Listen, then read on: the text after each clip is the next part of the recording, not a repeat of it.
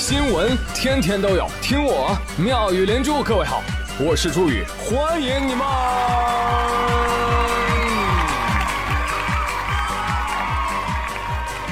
谢谢谢谢谢谢各位的收听啦！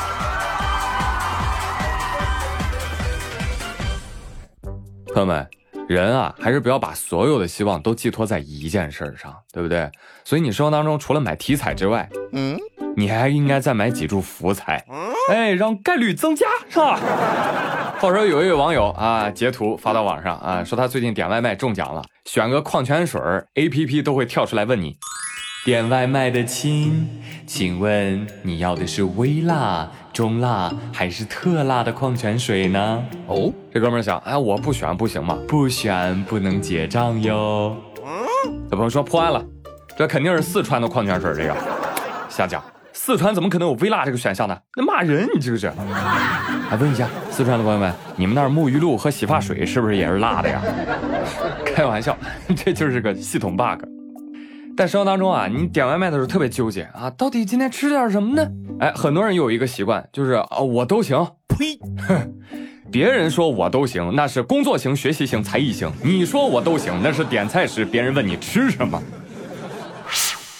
叮咚，亲爱的用户，你的外卖员正在处理一个十万火急的情况。八月十五号上午九点，上海徐汇消防在出警的途中，被前方等红灯的车辆给堵住了。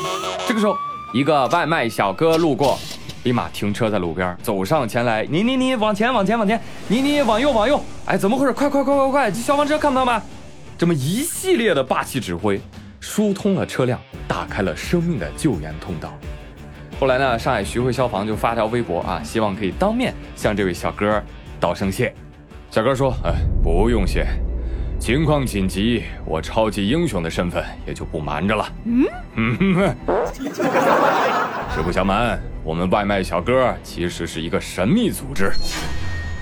有多神秘呢？就这么跟你说吧。二零一八年中国诗词大会上，外卖小哥雷海为打败了北大硕士，获得了冠军。秦皇岛青龙县外卖小哥周磊获得了二零一八年星光大道全国总决赛季军。二零一九年全国象棋民间棋王宁夏赛区外卖小哥陆丽君获得了总决赛冠军。二零一七年，九零后外卖小哥张方勇斩获了 WBA 中国职业拳击争霸赛金腰带。二零二零年三月十九号，中国外卖小哥高志晓登上了美国纽约时代周刊的封面，成为了抗疫英雄。当然了，还有程序员网友反映说，这个外卖小哥送货上门啊，看到有几行代码编错了，啊，顺带给我修改了一下。所以这样一看呢，指挥交通 just so so 非常一般的技能，但是依然震撼了大家。哎，这真不是我说哈，你说前面几辆私家车还用？还用外卖小哥来来来疏导吗？你你科目一怎么过的，大哥？闭眼过的？你是什么时候瞎的？给执行任务的消防车、救护车、警车让道，这是必须的。还有这个消防小哥哥啊，也这太老实了，怎么能被私家车给欺负了呢？你不是有水枪吗？嗯嗯，你呲烟的呀？啊，那水呀，能把车都给呲飞了。不说瞎说，你没玩过 GTA 吗？侠盗猎车呲过没有？也不知道消防小哥哥是不是赶场子去救下面这个小区的啊？有一位网友在自家小区的电梯里看到了一则禁烟告示，其实就是一张纸贴在了电梯里，请您不要在电梯里吸烟，电梯空间密闭，烟味久久不散，很多邻居家都有小孩子，请为孩子提供一个呼吸的空间，谢谢您。什么？您还要抽啊？如果您特别想抽，请看一下纸的背面对，背面有彩蛋。你这么一翻过来一看，背面写着：“抽你妈呀，抽！真是不知道好赖了吧？你出去抽，了憋死你啊！看你家挺欠抽的。”哎呀，这是先礼后兵，是个讲究人了啊！言下之意就是好好跟你说话，希望你不要不识抬举。真的，在公共场合。在密闭空间，你不要跟老子讲你的吸烟自由，好吗？滚！我觉得这一点我们领导做的就特别好。嗯，我们领导就知道密闭空间吸烟不好，所以他平时在自己办公室抽完烟之后呢，他都会特地的把门打开。然后开电风扇把烟往外吹，然后我们就在外面。领导，想辞退我们您直说，这呛死我们算怎么回事啊？能不能整点阳间的东西？跟你客户去外面抽你的华子，真的烦死这些人了。呃，如果你想吸烟呢，这是你的个人自由，反正伤害的是你的个人健康。但请不要在公共场所吸烟，吸完烟烟头请勿乱扔，因为不仅害人，还害鸟。有网友拍到一个视频，说高高的树上有个喜鹊窝，但是这个喜鹊窝迎风冒火，哎，不错哦。对此，围观人群表示：啊，是这样的啊，刚刚有只大喜鹊叼走了地上还没有熄灭的烟头回窝了。结果就把他们家给烧没了。哦，有朋友说，那建议加强鸟类消防安全知识普及啊。哎，不不不，说到底还是人类应该注意消防安全，是吧？那大喜鹊那有什么错呢？人家按照自己的鸟生经验，忙忙碌碌的活着。那哪个鸟能想到，嘿，人类世界怎么还有这么多个破烂玩意儿啊？啥也别说了，祈福啊，希望没鸟事啊，不是鸟没事啊。大鸟没事，小鸟也没事。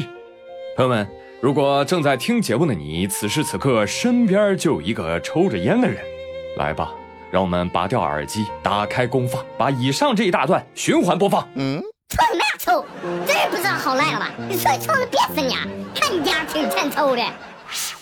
哎，话说生活当中啊，有一些前辈总喜欢给你的人生支支招啊，他们会教你各种各样的人生小技巧。就比如说吧，前不久。搜狐董事局主席兼 CEO 张朝阳张总，在接受国内媒体采访时表示：“我呢学习了一种新的睡眠法，推荐给大家啊！我每天呢就睡四个小时啊，那您够睡的吗？你看看，你看我精神是不是特别好？呸！啊，精神小伙，呸！来，建议大家都试一试。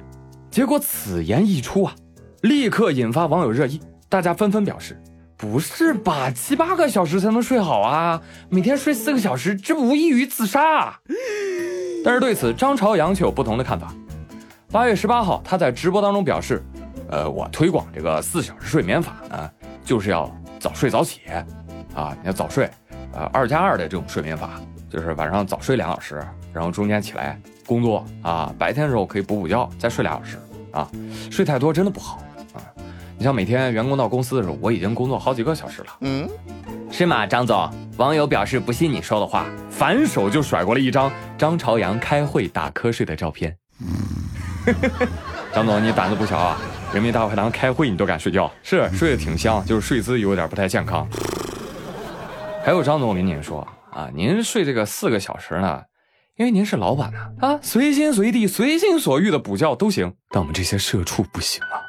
我们这些早出还要晚归，如果不能睡足觉，我们如何追求九九六和零零七的福报啊？是不是？说到这儿，我突然想起来，一年前张总还说过五 G 对人体有危害，巴拉巴拉之类的言论啊，后来被专家打脸，收回了言论啊。那这次呢？哎，人又来了个四小时睡眠法。张总啊，焦虑情绪可能会引起交感神经紊乱，睡不着或者睡不好，可以去看看医生。真心的啊，真心的。那朋友说，那问题来了啊，这张朝阳不咋睡觉的这几年里，那他在干嘛呢？嗯，直播，带货，唏嘘不已啊。要知道，他可是曾经一个人串起半部中国互联网史的张朝阳啊。一九九八年的时候，张朝阳去硅谷挖人，呃，李彦宏差一点成了搜狐的员工。同一年，做中国黄页失败的马云去搜狐面试，接待他的人叫古永锵。啊，就是后来优酷的创始人。一九九九年，张朝阳去深圳演讲，当时小马哥马化腾还得坐在台下接受洗礼，深受鼓舞。二零零一年，搜狐风头正盛之时，当时还是金山高管的雷军也曾经去搜狐面试过。此外，还有爱奇艺的创始人龚宇也是搜狐出来的。哎呀，但是现如今啊，搜狐能够拿得出手的互联网产品少之又少，是吧？你基本都不用他们家的东西了，对吧？最熟悉的也就是他们的搜狗系列产品，哎，今年还被腾讯强势收购了。企鹅入局，狐朋再无狗友。而现如今呢，搜狐视频又在爱奇艺、优酷、腾讯三家的强势围剿下，生存的空间是日渐狭小。回溯过往，你会发现，哇，搜狐真厉害，巧妙的避开所有的正确答案，社交、电商、O2O 等等风口，所以现如今留给搜狐的时间已经不多了。所以说张总睡得少了，也在情理之中，大家切勿学习。